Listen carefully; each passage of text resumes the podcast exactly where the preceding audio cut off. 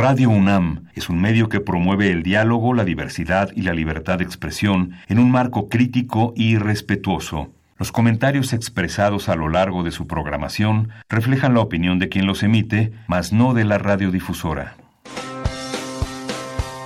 Opciones educativas. Orientación vocacional. Arte y cultura. Deporte y salud. Esto es Brújula en Mano. El primer programa de orientación educativa en la radio una producción de la Dirección General de Orientación y Atención Educativa y Radio UNAM. Comenzamos. Transcurría el año de 1992 y la Asamblea General de las Naciones Unidas proclamó el día 3 de diciembre como Día Internacional de las Personas con Discapacidad. ¿Cuál es el fin de conmemorar este día? El fin es hacer un llamado a la acción y a mejorar su situación de vida como la igualdad de oportunidades. También se busca fomentar la inclusión de personas con discapacidad a la sociedad. Queda mucho por hacer para que las personas con discapacidad puedan alcanzar su pleno potencial. Por eso debemos eliminar estereotipos y la discriminación, ya que esto perpetúa la exclusión. ¿Y tú qué haces para frenar la exclusión?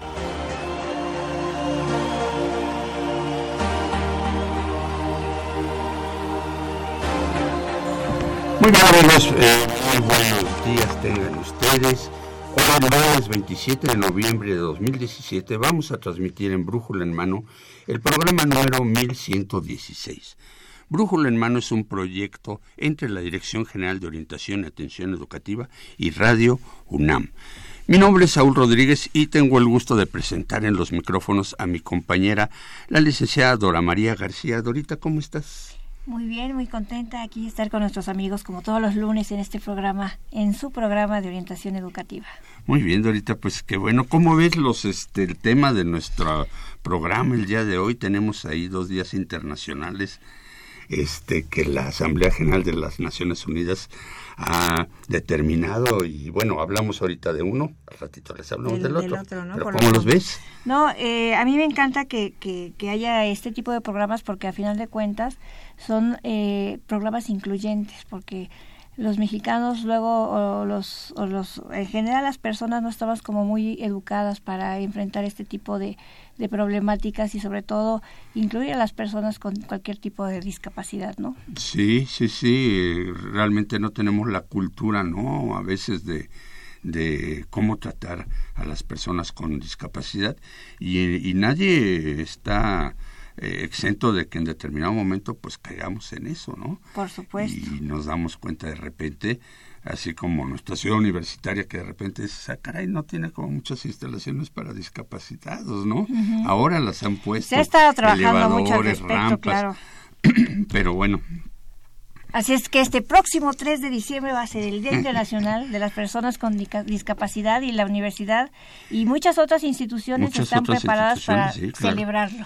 Y además, bueno, para eh, crear carreras alrededor de esta cuestión, de, este, de esta problemática y por esto, pues tenemos una invitada aquí muy especial de, casa. de una carrera nueva de la universidad. Así es. Ahora preséntala, Así por favor. es. Bueno, tengo el honor y el gusto de, presentarles, amigos, aquí a la licenciada Carla Gabriela Oresti. Ella es técnico académico en la licenciatura de fisioterapia de la UNAM y bueno, viene aquí a visitarnos y a compartir pues algunos conocimientos con relación a esta carrera. Bienvenida. Bienvenida, licenciada. Buenos días, agradezco mucho su invitación. Hombre, pues queremos que nos platique sobre esta carrera que es muy reciente en la UNAM. Claro que sí, sí tiene apenas cinco años de apertura en la, en la Facultad de Medicina y bueno, por ende tiene la primera generación apenas egresada. Apenas, Exactamente, la primera generación. cinco años, claro. Exacto, porque dura cinco años la licenciatura. Entonces ha sido como una de las eh, aperturas muy importantes en la Facultad de Medicina, justo por lo que acaban ustedes ya de mencionar, contextualizando pues a la discapacidad, que si bien muchas veces se ve mermada la atención ¿no? a este tipo de, de, de, personas o de pacientes en su defecto, y pues lo más importante es justo que quienes les den la atención pues sea gente preparada, ¿no? Profesionistas. porque ha habido mucha charlatanería alrededor de esto, ¿no? Hueseros y todas estas personas que a veces le va peor al paciente, ¿no? Que Entonces, qué bueno, qué bueno que nuestra universidad está preocupada en solucionar problemas de este tipo, ¿no? Específicamente, ¿no? Especialistas, como bien lo dicen, en, en, esta área. Y bueno, me gustaría, Saúl, me gustaría, licenciada Uresti, que nos platicara qué, para que nuestros amigos sepan y conozcan un poco más al respecto de la licenciatura, qué es y para qué sirve la fisioterapia. Claro, mire, la licenciatura, bueno, fisioterapia como tal es una es una rama de la rehabilitación. Es una ciencia que va a hacer uso de los medios físicos y por mencionar algunos podría ser el uso del calor, la electricidad, el agua, ¿no? el ejercicio, la manipulación de los tejidos, todo esto con la finalidad de brindar tratamiento. ¿A quiénes se les va a dar tratamiento? ¿Quiénes son candidatos al tratamiento de fisioterapia? Bueno, pues cualquier persona que tenga restricción en el movimiento. Por mencionar algunos ejemplos, ¿no?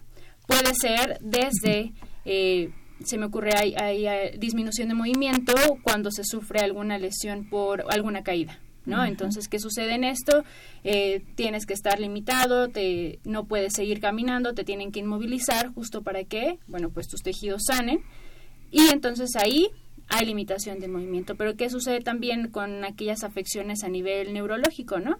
Por ejemplo, alguien que le da un infarto cerebral, que deja de mover la mitad de su cuerpo, pues esto también limita el movimiento. Eh, candidato para un tratamiento fisioterapéutico o alguien que se encuentra hospitalizado por alguna otra razón, ya sea una cirugía, mm, no sé, que no tenga nada que ver con el sistema musculoesquelético, pero sin embargo, el tiempo de reposo, pues, merma un poco la actividad y el movimiento, ¿no? Entonces todo esto es campo de la fisioterapia y justo el objetivo de la fisioterapia es restablecer el movimiento con la finalidad de integrar al paciente a sus actividades de la vida cotidiana, de cómo estaba acostumbrado previo a su eh, enfermedad o alguna lesión que haya sufrido, ¿no?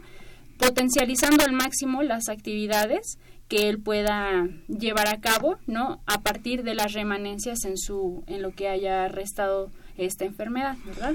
ahorita, y bueno, antes de continuar con la siguiente pregunta que quisiéramos hacerles la diferencia entre rehabilitación y fisioterapia, este, ¿cuáles son nuestros eh, correo electrónico y nuestros teléfonos para que se comuniquen con nosotros? Yo creo que es un tema muy interesante, a muchos de nuestros radioescuchas les puede interesar. Y bueno, si tienen preguntas o demás. Por supuesto, llámenos amigos, saben que aquí tenemos a la especialista y si tienen alguna pregunta, llámenos al 55 36 89 89 o 55 36 43 39 para que nos llamen y hagan cualquier tipo de pregunta que deseen con relación a la discapacidad. Y bueno, también pueden encontrarnos en Facebook. En Facebook estamos como Brújula en Mano y en Twitter estamos como arroba Brújula en Mano. Así es de que comuníquense si no tienen más que tomar el teléfono o entrar a, la computadora por internet. Y también estamos obsequiando el sexto tomo de la enciclopedia sobre la Real Expedición eh, Botánica a la Nueva España. Ya hemos regalado cinco tomos, vamos con el sexto. Entonces, háblenos si entrarían en el concurso de la eh, de, bueno recibir esta enciclopedia, ¿no? Y licenciada, pues continuamos. ¿Cuál sería esta diferencia entre rehabilitar y fisioterapia? ¿Qué relación tiene? Exacto. La relación es, es, muy estrecha. Como bien lo mencionaba, la fisioterapia compone a, a, la rama de la rehabilitación.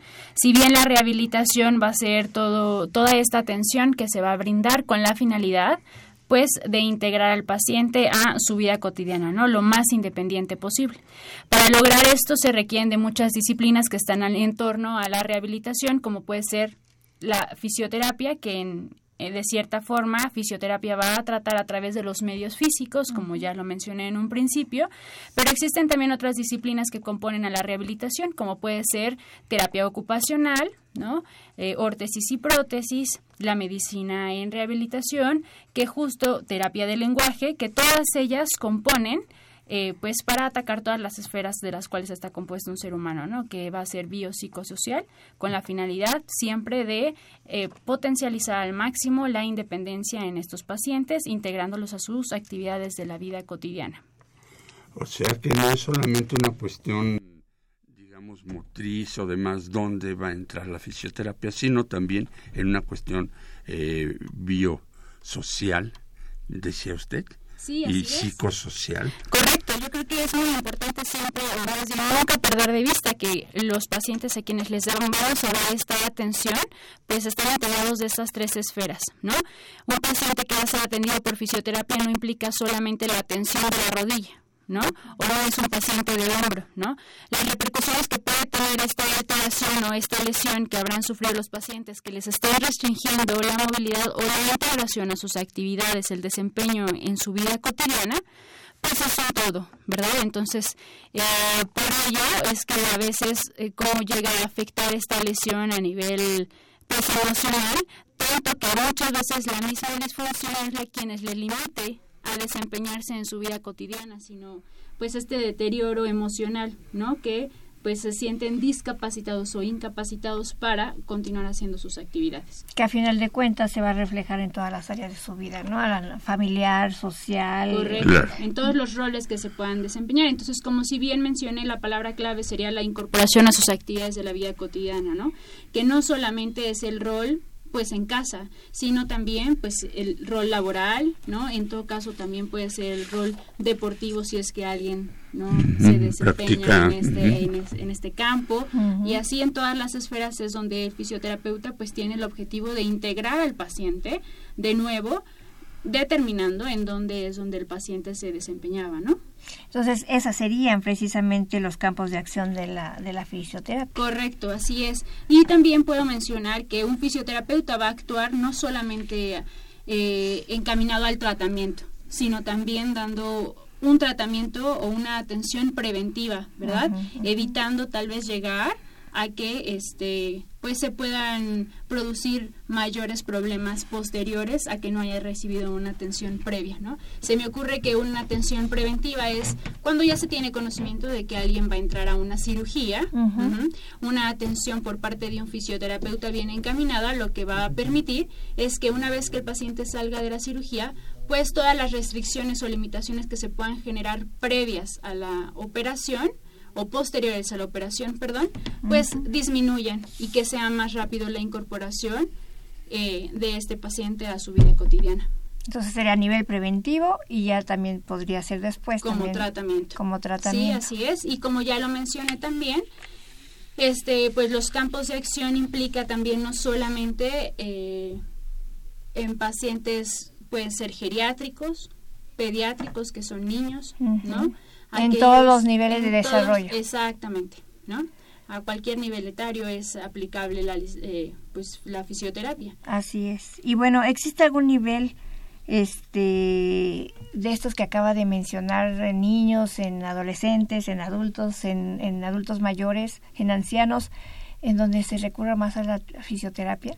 Me parece que es una, una pregunta muy interesante, ¿no? Claro, sí, sí. Mire, eh, en realidad, pues ahorita se está dando bastante enfoque el nivel el nivel de, eh, los adultos mayores, ¿no? Porque eh, muchas veces han tenido bastantes repercusiones con relación, pues, a las mismas disminuciones en su actividad, ¿no? Propias de la de la edad.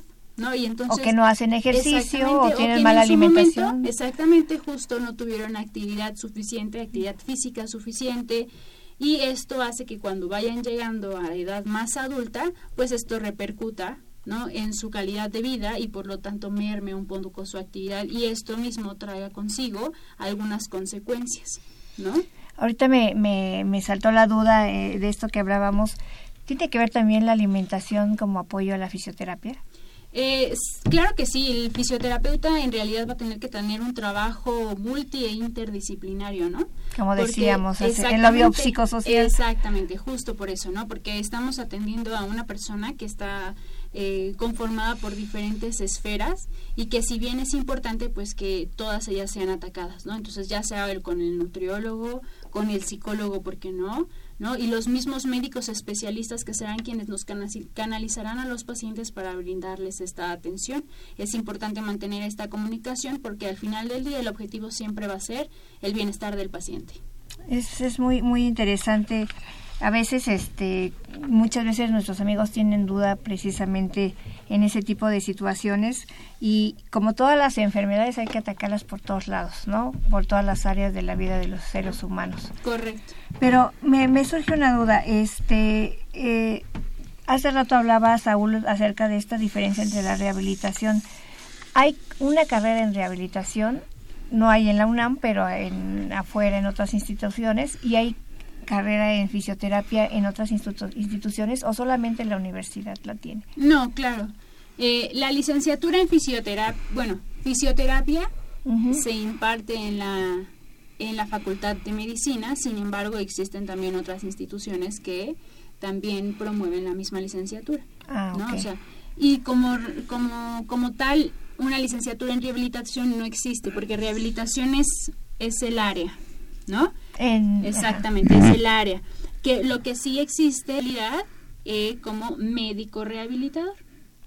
O sea, en la universidad es muy nueva la carrera, sin embargo, la carrera tiene muchos años en otras instituciones. Ya formando eh, profesionistas eh, o profesionales en esta en esta carrera, sí ya, sí ya algunas instituciones que ya. Y era una carrera técnica. Y en principio inició siendo una carrera a nivel técnico, pero posteriormente fue cuando pues la misma preparación hizo que esto fuera ya una licenciatura.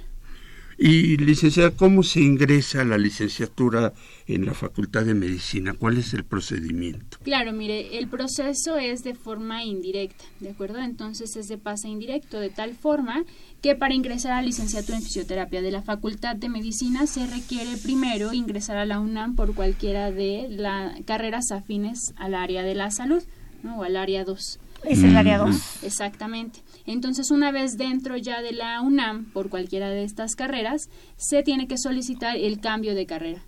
No se requiere cumplir ningún ningún año ni ningún semestre en la carrera de origen, ¿no? Simplemente solicitar el cambio y ser aceptados.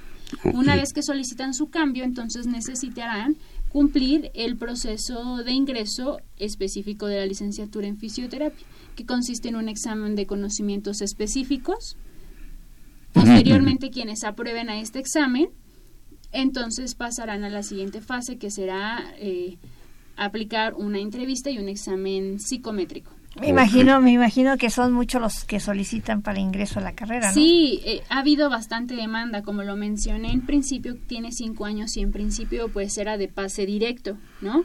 Y entonces primero fueron 30 alumnos, después aumentó a 60, después a 90 y al ver tanto esta, esta demanda fue por ello que se colocó el filtro como carrera de pase indirecto, justo para pues un poco mediar ¿no? el ingreso de los alumnos.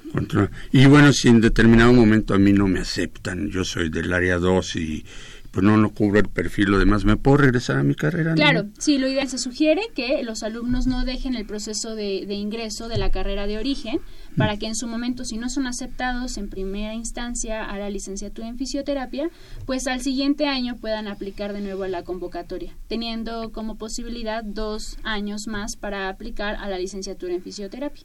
Dos años más. Dos, años, más cursando la licenciatura de origen.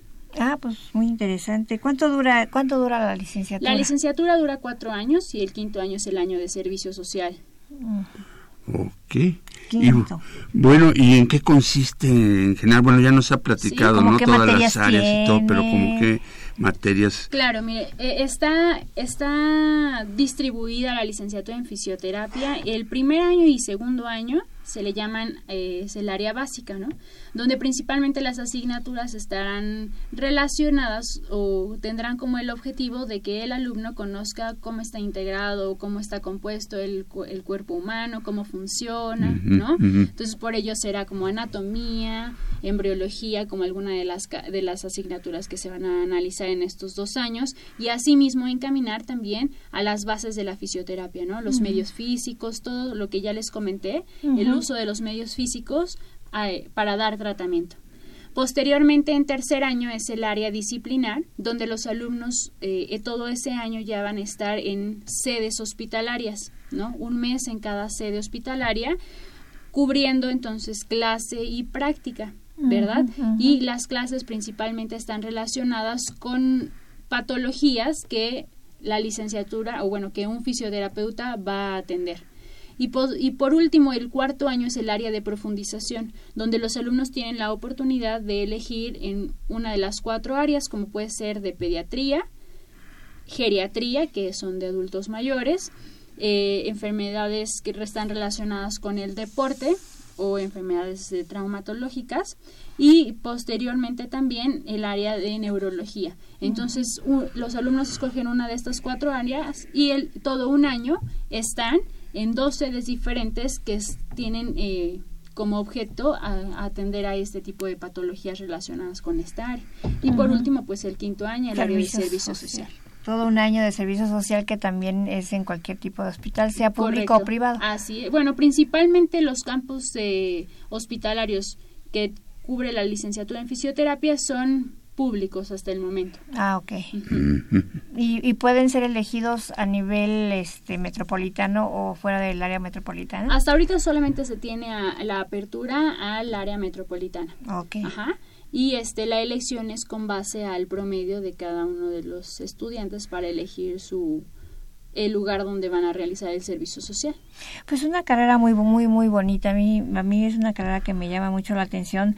Me gustaría que le comentara licenciada a nuestros amigos, a nuestros radioescuchas, a los estudiantes, que, cuál, cuál podría ser aquel perfil que necesitaría una persona que quisiera ingresar a esta licenciatura. Ya por último, para irnos, porque ya estamos con el tiempo encima. Sí, me imagino, claro. Pues entonces, para concluir de forma muy breve, alguna de las actitudes y aptitudes con las que debe de contar el, eh, aquella persona que esté interesada en cursar la licenciatura en fisioterapia tendría que ser pues sobre todo mucho humanismo mucho respeto mucha responsabilidad no la pasión por, por atender a los pacientes no este este esta esta parte de amor por el servicio que también es muy importante paciencia. Asistencial, ¿no? Ese, ese, ese gusto por querer ayudar a otros. Correcto, ¿no? La, la parte también de poder interactuar con las personas, eso es importante porque al final del día pues va a ser mucho el apego que vamos a tener con los pacientes, ¿no? La interacción que vamos a tener con ellos es pues muy amplia.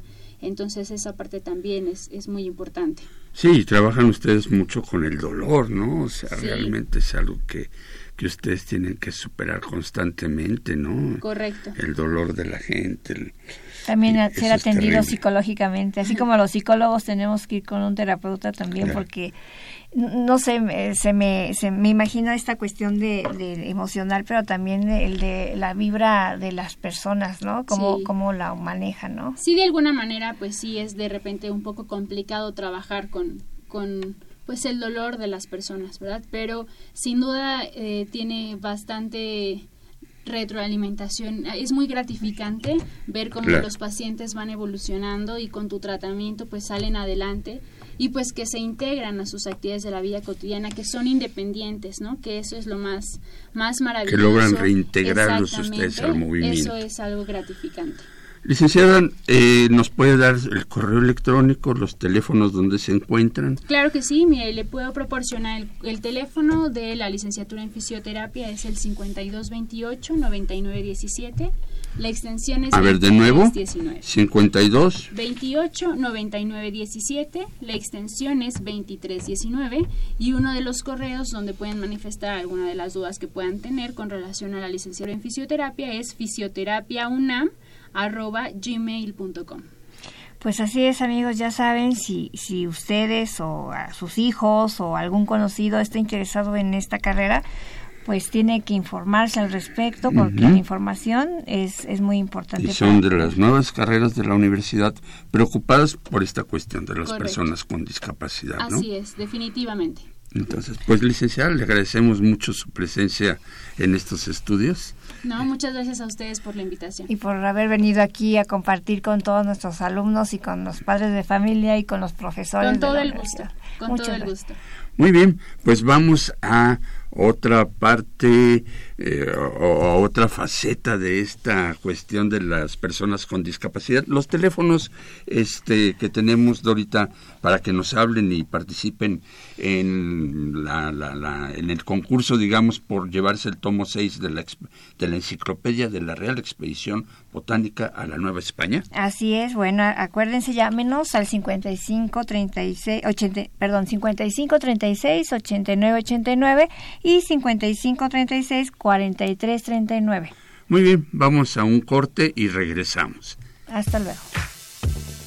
¿Terminaste el bachillerato pero no sabes qué carrera estudiar? Presta atención ya que hoy te hablaremos de dos carreras que seguro te interesarán ya que son disciplinas relativamente nuevas. Una de estas es la de Desarrollo Comunitario para el Envejecimiento. Tiene como propósito la explicación y la comprensión del envejecimiento humano como un fenómeno complejo. En esta carrera se obtienen los conocimientos, las habilidades y las actitudes requeridas para trabajar con una renovada visión del envejecimiento. Y lo más importante, en ninguna otra institución se imparte esta carrera, solo en UNAM, en la Facultad de Estudios Superiores Zaragoza, Campus Tlaxcala. La otra carrera es fisioterapia, que tiene como propósito la promoción óptima de la salud, incluyendo la generación y aplicación de principios científicos para prevenciones funcionales y discapacidades relacionadas al movimiento. Esta carrera se imparte en la Facultad de Medicina en Ciudad Universitaria y en la Escuela Nacional de Estudios Superiores, Unidad León, Guanajuato. Pero si quieres saber más sobre estas y otras carreras, sigue escuchando Brújula en Mano.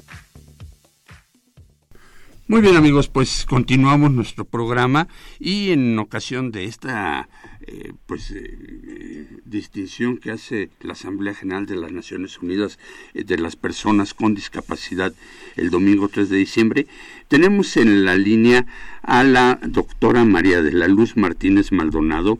Ella es coordinadora de la carrera de Desarrollo Comunitario para el Envejecimiento, otra carrera nueva, bueno, de la Universidad no reciente, de reciente creación, pero de las más nuevas.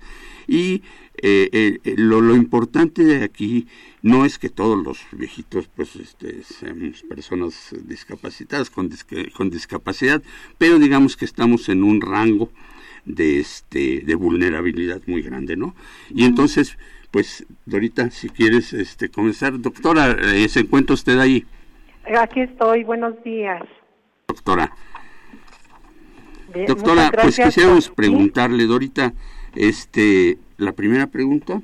Así es, eh, doctora, quisiéramos preguntarle, eh, haciendo eh, un poco de, mayor énfasis en este tema, ¿qué se entiende por desarrollo comunitario para el envejecimiento, que es el nombre de la, de la carrera?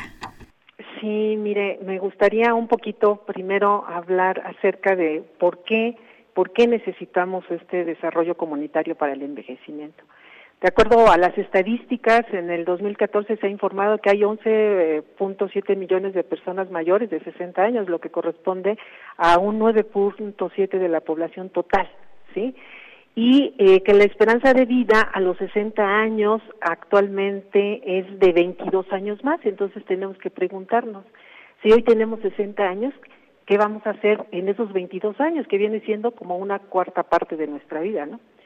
Y también comentarles unos datos muy importantes que este grupo de población pues presentan un rezago educativo del 62 eh, del 66%, ¿sí?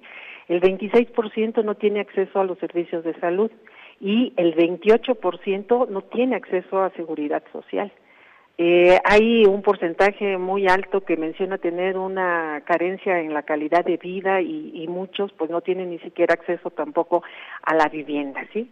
Entonces, ante este escenario que ahorita les estoy mencionando, pues se requiere justamente de plantearnos una estrategia justo para que en un país como el nuestro, con las condiciones económicas y políticas que tiene nuestro país, esta población de 60 años y más pueda estar integrada a la sociedad. Y en ese sentido, pues el desarrollo comunitario lo que intenta, pues que es un método de intervención en donde se trata que se incorporen a todos los agentes que conforman a la comunidad, estableciendo primordialmente procesos de participación en donde se articulen estos procesos con las instituciones de tal manera que podamos potenciar a partir de procesos pedagógicos el desarrollo de las capacidades participativas de las personas que envejecen. Eso es lo que para nosotros significa el desarrollo comunitario. De tal manera que las personas em, eh, mayores de 60 años o de 50 años y de todas, eh, en un trabajo intergeneracional podamos establecer acciones, estos, acciones en donde eh, pues las personas podamos seguir conviviendo en la sociedad y sigamos produciendo también, generando proyectos, diferentes tipos de proyectos, porque las necesidades de cada una de las personas que envejecen son muy particulares y muy específicas, ¿sí? Y entonces, la licenciatura lo que pretende es justamente que estos profesionistas se formen para poder detonar estos procesos y para poder potenciar las capacidades de la gente que estamos en proceso de envejecimiento. Eh, doctora, y entonces, este, ¿cuáles son las habilidades académicas y personales del aspirante ah, y estudiante de esta carrera? ¿Cuál, cuál consideraría usted que es em, imprescindible en ellos?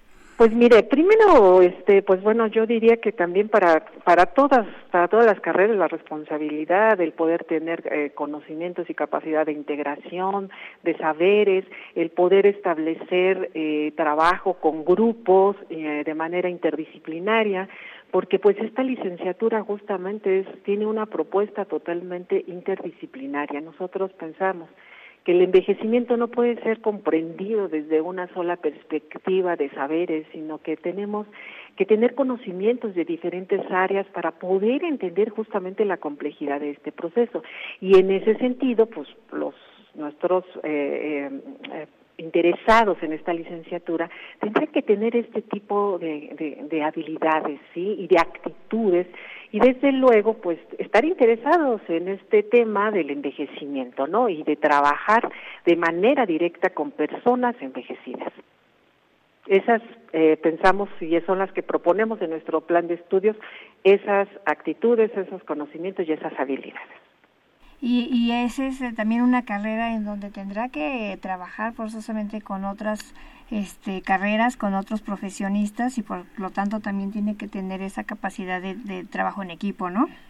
Así es, así es, es importantísimo para poder entender, como yo les decía, lo que es el envejecimiento y, y, y, y, sobre todo entender ya en el campo, en la comunidad, a las personas, pues tenemos que trabajar con diferentes disciplinas y de ahí la, el trabajo del plan de estudios de, de esta licenciatura, pues es justamente conjuntar los saberes de diferentes áreas y aquí en nuestra licenciatura pues trabajamos profesores, eh, psicólogos, antropólogos, eh, instalaciones internacionales, también internacionalistas, eh, eh, de ciencias de la familia, o sea, para que con todos en conjunto, sociólogos, podamos entender eh, pues esto y poder llevar justamente a, a, nuestros profesionistas, a nuestros estudiantes, a que puedan lograr este entendimiento y poder detonar esos procesos de desarrollo comunitario eh, con, con este grupo etario. Doctora, eh, me imagino que la carrera tiene áreas de especialización muy específicas. ¿Cuáles serían estas? Pues son eh, realmente más bien son dos áreas de profundización, sí, eh, donde nosotros estamos trabajando para eh, formar eh, gente de nuestros los profesionistas en áreas como gestión social y envejecimiento saludable. Esas serían las dos áreas de profundización de nuestra licenciatura. Y en ellas pues, lo que sí los estudiantes cuál sería su campo laboral hacia dónde usted considera que pueden pueden este insertarse los estudiantes bueno, pues de acuerdo a todo el trabajo que nosotros hemos hecho aquí, y como ustedes saben, es una licenciatura que tiene dos años que está funcionando, ahorita tenemos tres generaciones, ¿sí? Y pues en dónde van a poder desempeñarse estos estos estudiantes que se formen eh, aquí con nosotros pues mire eh, después de las investigaciones que hicimos y de la experiencia que tenemos como unidad de, eh, de investigación en gerontología pues eh, en instituciones de desarrollo social, ¿verdad? Como la Secretaría de Desarrollo Social, el los institutos estatales de atención al envejecimiento, Instituto Nacional de las Mujeres, el, de Desarrollo este, eh, Social, en cuestión de derechos humanos también hay muchas, muchos temas ahí donde se puede trabajar, como podría ser en la Comisión de los Derechos Humanos, en el desarrollo de los pueblos indígenas, el, en el Consejo Nacional de Población, por ejemplo, en el Instituto Nacional de Geografía y Estadística, y así como en instituciones de seguridad social, ¿verdad? También eh, que pueden ser en el Instituto de Seguridad, el Instituto Mexicano del Seguro Social, en el Instituto de Seguridad y Servicios Sociales de los Trabajadores del Estado, en sus diferentes áreas que ellos tienen. Pensamos que también en, eh, la en Secretaría de Gobernación, en la Comisión Nacional para Prevenir y Erradicar la Violencia contra las Mujeres, ¿sí? En el Consejo Nacional para Prevenir la Discriminación, desde luego en universidades y en instituciones de educación y desde luego en municipios y delegaciones, todos los que tienen que ver justamente con el trabajo que se desarrolla en materia de envejecimiento. Y desde luego también, eh, como yo les he platicado, de que también se forman en gestión social, nosotros creemos que también la formación que se les está dando a los chicos, también pueden ellos formar sus propias organizaciones, ¿sí? En donde pueden este, ellos eh, trabajar con otras organizaciones o generar las suyas propias también para trabajar en esta materia de envejecimiento.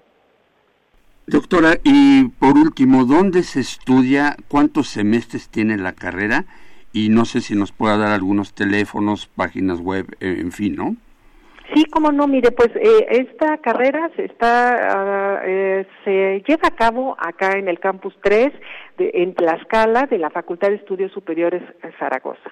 Es el único lugar en donde se está impartiendo esta carrera y actualmente pues tenemos aquí eh, diferentes estudiantes que vienen de diferentes lugares, tenemos de Oaxaca, de San Luis Potosí, del Estado de México, de la de la Ciudad de México, también del estado de Tlaxcala, en donde cada día se han ido incorporando acá con acá con nosotros, ¿no? Entonces, pues eh, tenemos en este momento tres tres generaciones y eh, pues el lugar donde ustedes se pueden contactar con nosotros, pues tenemos los teléfonos 01 246 46 51 800 o también con el mismo número con terminación 815 o también al teléfono 5622 6113. Pues muy, muy, interesante. Muchas gracias. De verdad que, que no, nos da mucho gusto que pueda compartir esta información con nuestros estudiantes para ver si se interesan en trabajar, en, en, estudiar esta carrera. Claro, y que la universidad está preocupada por este bono demográfico, ¿no?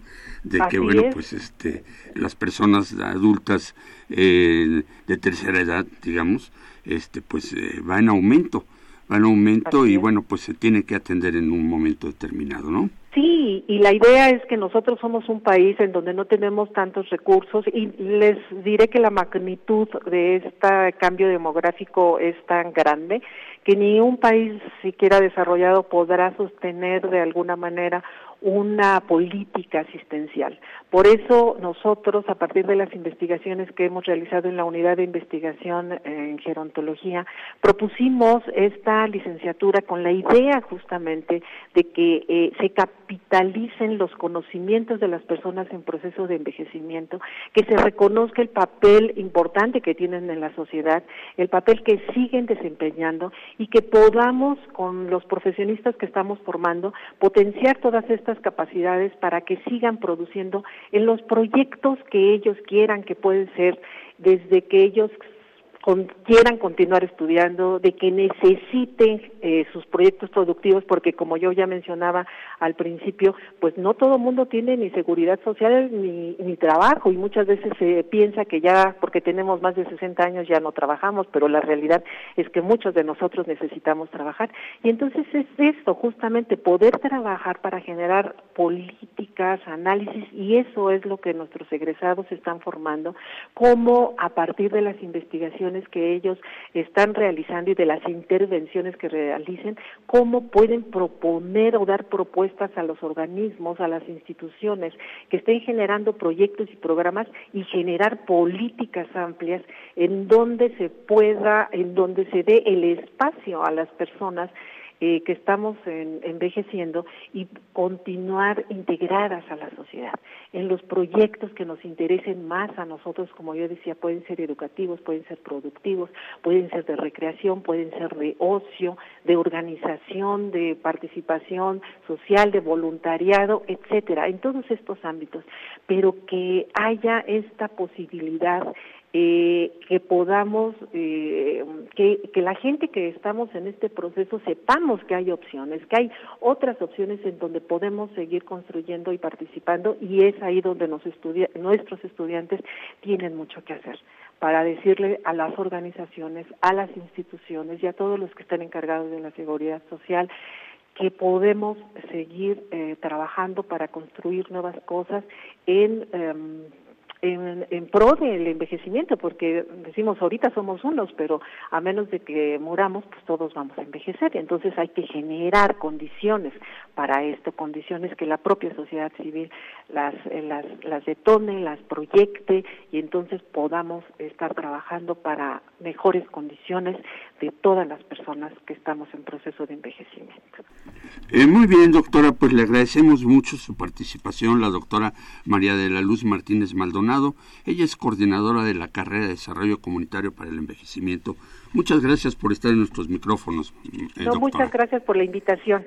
Y esperamos, a, les invitamos que vengan acá a Tlaxcala, que conozcan nuestras instalaciones que son hermosísimas y que nuestro plan de estudios pues es eh, mucho mejor en donde van a conocer eh, elementos de muchas disciplinas para poder, eh, repito nuevamente, poder entender la complejidad de lo que es la vejez y el envejecimiento. Muchísimas gracias.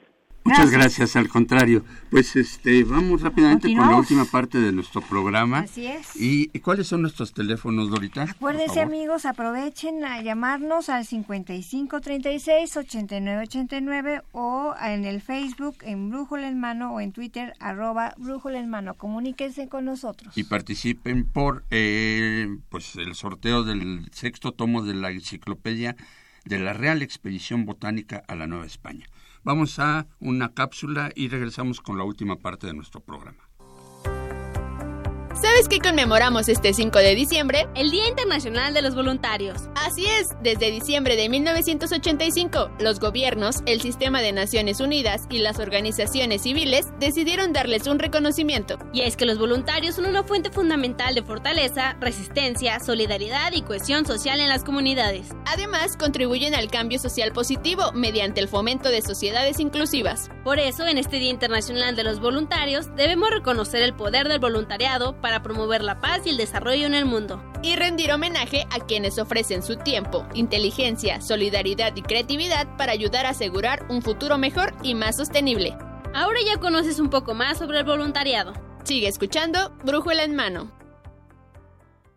Muy bien amigos, pues ya estamos aquí de regreso con la última parte de nuestro programa. Es otro Día Internacional que la Asamblea General de las Naciones Unidas ha establecido es el martes 3, el martes 5 de diciembre, este, el Día Internacional del Voluntariado.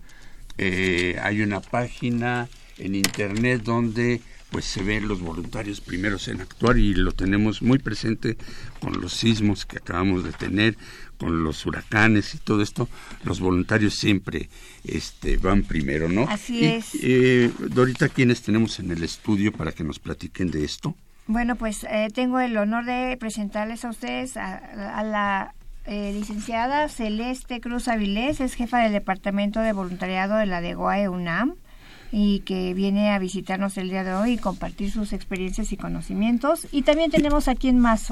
Eh, a, Liliana Batis Hurtado, ella es subdirectora de voluntariado del CRIT, Ciudad de México. Este, bienvenida, eh, licenciada. Gracias. Y pues vamos a, dar inicio a esta última etapa de nuestro programa para hablar precisamente sobre este tema tan importante y tan interesante. En la Dirección General de Orientación y Atención Educativa, bueno, nos hemos también dado a la tarea de trabajar al respecto. Y, me gustaría empezar eh, con la licenciada Celeste Cruz Avilés que nos dijera, ah, para, para dar inicio, ¿qué es esto del voluntariado y sobre todo el voluntariado UNAM? Pues sí, eh, efectivamente después de las experiencias que vivimos por los desastres que se han vivido, una vez más el voluntariado se hace presente, ¿no? Esta participación organizada, desbordada también de los jóvenes, nos muestra la importancia de seguir fortaleciendo ese tipo de acciones y procesos.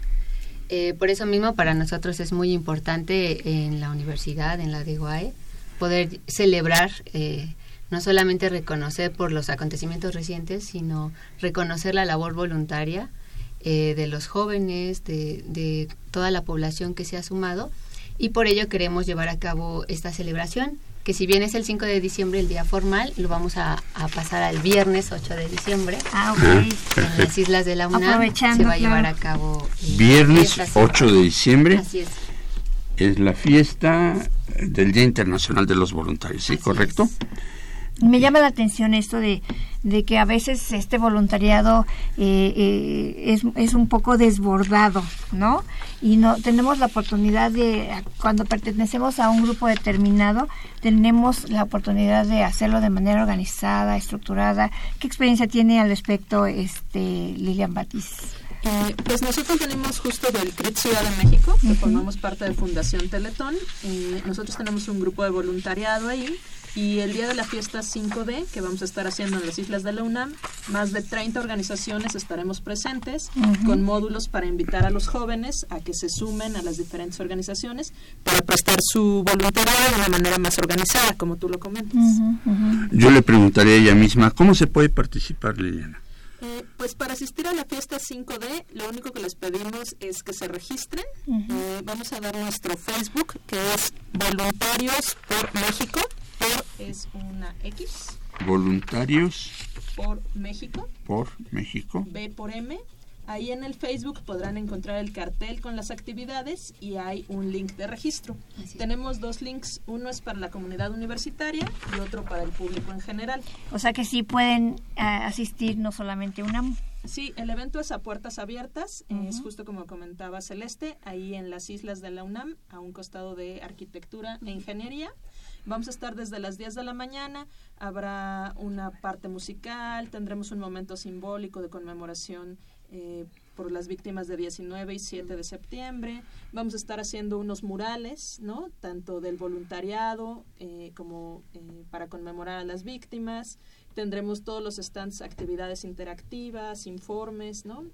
Música. Entonces, pues es una fiesta y los esperamos ahí con mucho gusto. ¿De qué hora, qué hora Celeste van a estar allí acompañándonos. Eh, estaremos presentes desde las 10 de la mañana hasta las 4 de la tarde. También va a haber un binomio de rescate, va a haber experiencias de voluntarios que estuvieron apoyando a los damnificados eh, del sismo y que, bueno, hasta la fecha siguen llevando a cabo trabajo en, en apoyo a esta población afectada. El, fundador de los Topos estará con nosotros y él es el ganador del premio de acción voluntaria solidaria de este año, entonces pues es muy importante que, podamos estar ahí para escuchar su testimonio. Y bueno, si yo soy este eh, alumno de la universidad este y me quiero inscribir en algún grupo de voluntarios de apoyo. ¿Qué tengo que hacer? ¿Cómo lo puedo hacer? ¿Ahí lo puedo hacer? Ese día nos van a, apoyar justamente integrantes de, de, esta plataforma de Voluntarios por México para poder vincular a los estudiantes o población en general interesada en convertirse en voluntarias y voluntarios y después puedan encontrar en qué organización o en qué proyectos pueden sumarse para que no solamente sea el evento de la fiesta 5D y después no sepan a dónde acudir. Ese mismo día la idea es vincularlos a una organización para que su trabajo continúe. Por supuesto, yo supongo que para los estudiantes de la UNAM mucho tendrá que ver la carrera de origen, ¿no? Si yo soy médico, soy ingeniero, perdón, o cualquier carrera o cualquier otra carrera, digamos que me voy a integrar a un grupo de voluntarios, pues acórmenos la idea bueno, nosotros en Teletón recibimos población con perfil abierto, ¿no? No pedimos ninguna carrera universitaria para participar en el voluntariado. Consideramos que el voluntariado es un privilegio pero no discrimina por formación académica, raza, sexo, condición social, sino más bien eh, lo que buscamos pues son manos dispuestas a trabajar, un corazón generoso, una sonrisa.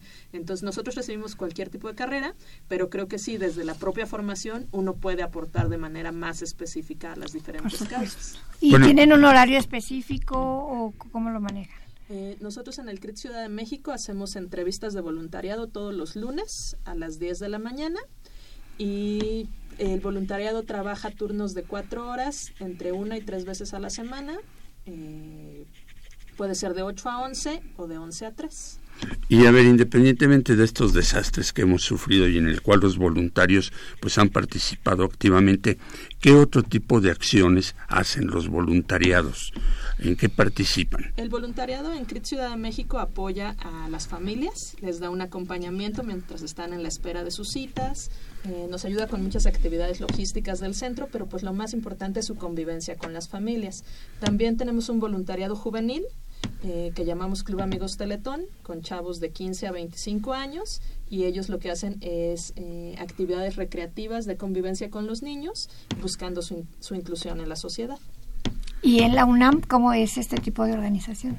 Eh, nosotros no, tampoco priorizamos el perfil profesional, porque a veces hay acciones voluntarias, no sé, algún mural colectivo o cuentacuentos. Esas habilidades se pueden ir fortaleciendo justamente a través de las experiencias voluntarias. Aunque también hay otros procesos de otro tipo que sí requieren un perfil más especializado, pero la idea es sumar talentos, este, habilidades infinitos que tienen los jóvenes universitarios. Pero el trabajo es en registrarse y luego ubicarlos en algún lugar? El día de la fiesta 5D, el viernes 8 de diciembre, les invitamos a, a, que lleguen desde las 10 de la mañana. Va a haber una inauguración, después se va a presentar el binomio de rescate, después vienen una serie de... ¿El qué, perdón? Eh, un binomio de rescate. Ah, binomio de rescate. Sí, sí, esta relación entre el perro y el humano. Un perrito, una Frida. Exactamente. Vamos a conocer esa experiencia, cómo es que entrenan a los No va a ir Frida al, al, No es Frida, pero, es Frida, pero es muy valioso el trabajo que llevaron a cabo. Y después va a venir un, un, como un ciclo de conferencias va a haber un, una experiencia también de la DOA de, de, prestadores de servicio social que son de diversas carreras, uh -huh. pero han estado llevando a cabo eh, trabajo en apoyo a la Mixteca poblana, uh -huh. entre otras actividades. Y a ver, por ejemplo, este, si yo tengo mi mascota y quiero que participe dentro de ese voluntariado, ¿se puede? O sea, yo puedo llevar a, a mi perro, a mi beagle y decir, bueno, pues él este quiero también que participe como voluntario en algunas acciones, ¿se puede? También en la fiesta 5D nos van a acompañar integrantes de protección civil. Uh -huh. Entonces ellos nos pueden orientar, ¿no? Si también pueden entrenar a otros animales que tal vez no han seguido ese camino, pero uh -huh. si hay el interés. Sí, porque me imagino que el entrenamiento es desde sí. muy cachorro. Muy, ¿no? muy intensivo. Además también me parece que tiene que tener el perro ciertas características, ¿no? En especial. No cualquier perro puede claro. ser eh, un perro. Claro, pero algunos sabuesos, algunos perros de este tipo que. Los invitamos a acompañarnos ese día a escuchar la experiencia del binomio y seguramente ahí nos podrán dar más información. Viernes 8 de, de diciembre, uh -huh. de 10 de la mañana a 4 de, a la, 4 tarde. de la tarde. Uh -huh. Va a haber stands de diferentes grupos de voluntarios, música, grupos música. de rock, ¿sí? ¿Qué más vamos eh, a encontrar? También va a haber reconocimientos a los voluntarios. De estas uh -huh. 30 organizaciones que nos van a acompañar, entre ellas son voluntarios, World Vision, va a estar IESEC, eh, Cultura que Cura, eh, también va a estar Amebol, el CRIT de, de, Teletón, y entre otras. Pláticas, charlas, sí. este, los topos, va a estar sí, el fundador de los topos. Y a cada este, representante de las organizaciones que nos van a acompañar, les queremos dar un reconocimiento a los voluntarios más, eh, pues no destacados, ¿no? Porque todo el mundo lleva a cabo una gran labor, pero sí en representación de un grupo de voluntarios les vamos a entregar un diploma. Tal vez es, es una cosa menor para el trabajo que hicieron, pero también les vamos a, a dar una, una medalla. Pero es un gran reconocimiento al trabajo de todos ellos, ¿no? Y me gustaría que nos comentaran cada uno de ustedes, a nuestros amigos, para que se motiven a, a ser voluntarios, porque yo creo que es una tarea muy bonita que nos contaran alguna experiencia que hayan tenido con relación al voluntariado para que ellos se motiven. En el CRIT, por ejemplo, debe haber infinidad de, de, experiencias, pero ¿qué se le ocurre en este momento de compartir con nuestros amigos sobre alguna experiencia linda de voluntariado? Pues yo empecé como voluntaria en Fundación Teletón eh, y para mí fue un momento muy importante porque me ayudó mucho a definir mi vocación, ¿no? Yo me dedico ahora a lo que me dedico por, por esta experiencia, por el contacto que tuve con los niños, por la satisfacción tan grande que te deja a ti mismo, ¿no? Yo creo que muchas veces decimos, voy a ayudar pensando en hacer algo por los demás, pero la verdad es que la mayor satisfacción se la lleva uno, ¿no? Entonces yo sí los invito a que acudan a esta fiesta 5D, eh, ahí podrán conocer muchas instituciones y a lo mejor eh, esto los ayudará a enfocar mucho la manera en que ustedes van a desempeñar su futura profesión que están cursando en la UNAM. 5D, que será el 8D. Viernes 8 de diciembre, de 10 a 2 de la tarde. ¿Algún teléfono, este, eh, página pues web de nuevo? redes sociales nuevamente a través del Facebook Voluntarios por México, B por M. Eh, y también tenemos una cuenta de Twitter, esa no me la sé de momento, pero pues para que nos estén siguiendo es importante que estén al pendiente de nuestras redes sociales. Así es, que nos llamen a nosotros y nosotros les investigamos y les damos la información. La cuenta también es una V, la X y la M, Voluntarios por México, pero como siglas. Ok, pues les agradecemos mucho. Gracias. Liliana eh, Batis Hurtado, subdirectora del voluntariado CRIT Ciudad de México, y a la licenciada Celeste Cruz Ávila, jefa del Departamento del Voluntariado de la de, la DEGOAE. Muchas gracias por estar aquí. Gracias a ustedes. Y bueno, ahorita, perdón, tenemos llamadas que tenemos. Este, Así es, para que nos llamen nuestros amigos. es, eh, tenemos a Rebeca Aldama, Aldama, sí, este, de la delegación Benito Juárez, participa por la enciclopedia. Tenemos también a Roberto Espinosa, este, de Iztacalco también. A Luis Martínez de la delegación Cuauhtémoc y también tenemos a Daniel Gómez de la Álvaro Obregón que también están participando por la enciclopedia. Así de que se sumarán a la lista de los participantes para que al final hagamos nuestra nuestra este decisión final, ¿no? Muy bien, sí, pues este rápidamente vamos a nuestra última etapa del programa con nuestras chicas de servicio. Tenemos a ver de izquierda a derecha. Ingrid Avesilla Tania Ortega. Muy bien, chicas, a ver qué nos traen ustedes. Bueno amigos, tomen lápiz y papel porque arrancamos con nuestras recomendaciones. Recuerden que ya se acerca la fiesta de las ciencias y de las humanidades 2017. Este primero y 2 de diciembre la entrada es libre, así que regístrense en www.dgdc.unam.mx diagonal la fiesta. Y la UNAM, a través de la Coordinación de Innovación y Desarrollo, te invitan a participar en el primer concurso Impulso a la Innovación de la UNAM. Si quieres saber más, comunícate con nosotros. Y la Universidad Nacional Autónoma de México, a través de la Dirección General de Orientación y Atención Educativa, la Asociación Internacional de Orientación Educativa y Profesional y la Asociación Mexicana de Profesionales de la Orientación, los invitan a formar parte del Congreso Internacional de Orientación Educativa 2017, del 29 de noviembre al 1 de diciembre en el Auditorio Raúl Fournier de la Facultad de Medicina de la UNAM.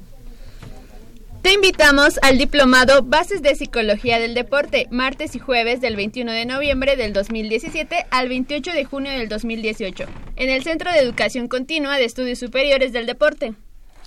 Y recuerden que en homenaje a Miguel León Portilla se presentará en el Teatro Juan Ruiz del Arcón hasta el 10 de diciembre la obra de teatro titulada La huida de Quetzalcoatl. Y bueno, la Dirección General de Orientación y Atención Educativa a través del Centro de Orientación Educativa tiene preparados diversos talleres como creatividad y educación y elaboración del currículum.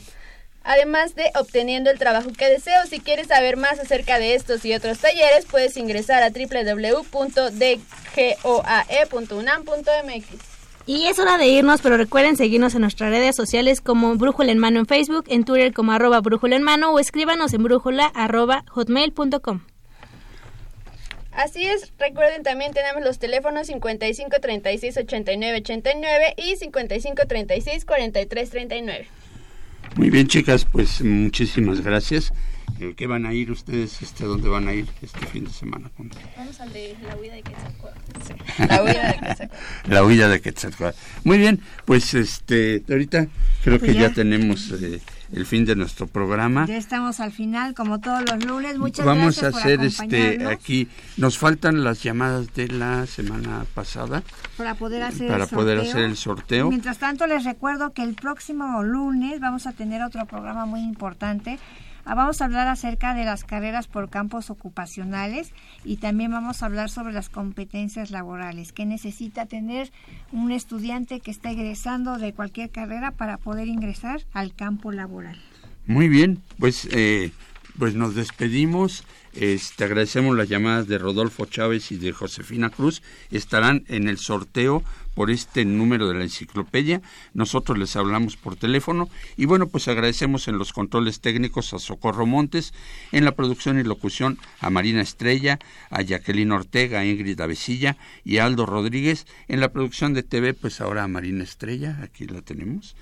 Este, y a Miguel González. En los micrófonos, Estuvieron con ustedes Dora García y Saúl Rodríguez. Nos vemos la próxima semana. Hasta luego. La Dirección General de Orientación y Atención Educativa y Radio UNAM presentaron Brújula en Mano, el primer programa de orientación educativa en la radio.